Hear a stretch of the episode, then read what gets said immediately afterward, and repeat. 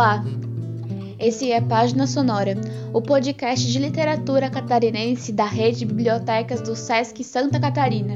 Eu sou Alexandra, do SESC Estreito, e hoje eu vou ler um trecho do romance Brumas da Ilha, de Bianca Furtado, lançado em 2017 pela Arte Editora.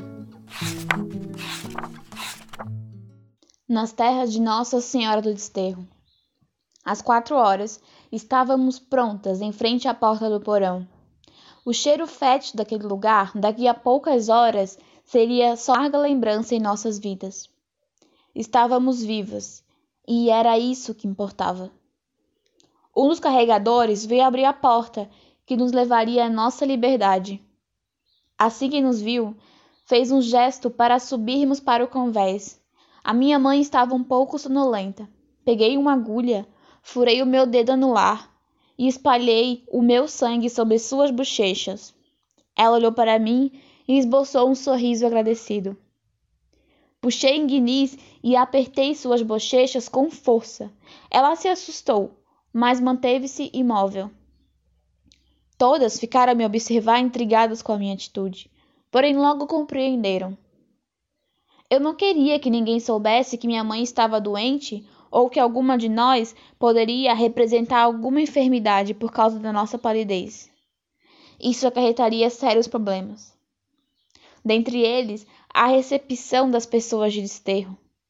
Uma a uma, formamos uma fileira de almas assustadoramente angustiadas. Havia um denso nevoeiro. O silêncio preponderava a nossa expectativa diante do desconhecido. Forcei minha vista para que pudesse ver algo da nova terra, e ela surgiu. Como um pequeno universo paralelo, a ilha da capitania de Santa Catarina, Nossa Senhora do Desterro, deslizou aos nossos olhos, envolta em brumas perturbadoras.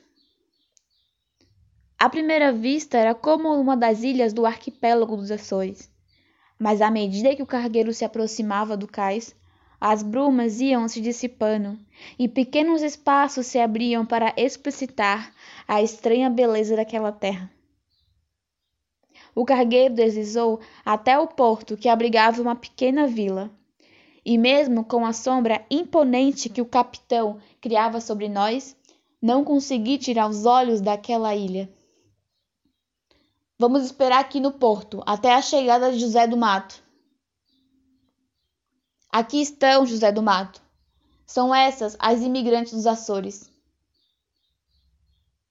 Começamos nossa longa trajetória. Estávamos muito cansadas e a estrada não ajudava em nada. Era chão batido de terra vermelha. Quando chegamos perto de um morro no qual serpenteava uma fina trilha, ele disse que deveríamos descansar, pois logo anoiteceria. Ao amanhecer, iríamos subir ainda mais o morro e depois descer, para então chegarmos à freguesia, Nossa Senhora da Conceição. Acordamos com o sol a sair por detrás de uma grande montanha que nos separava do nosso destino. Ao chegarmos no cume, deparamos com um cenário digno de um paraíso.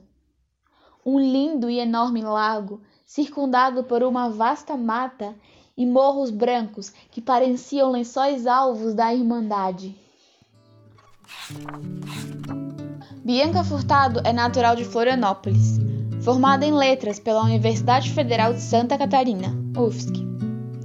É autora dos livros Bruma da Ilha e Filhas da Lua, ambos selecionados pelo edital concurso Cocali, Fundação Catarinense de Cultura, para aquisição de obras às bibliotecas públicas do estado de Santa Catarina. A autora também ganhou o diploma de mérito da Academia Catarinense de Letras pelo melhor romance publicado. Atualmente, escreve e administra sua editora onírica. Para mais informações sobre a escritora, acesse www.biancafurtado.com. Esse foi mais um episódio do Página Sonora, um projeto da rede de bibliotecas do SESC Santa Catarina. Assine e acompanhe novos episódios deste podcast e conheça outros autores e outras autoras que compõem a nossa cena literária. Até mais!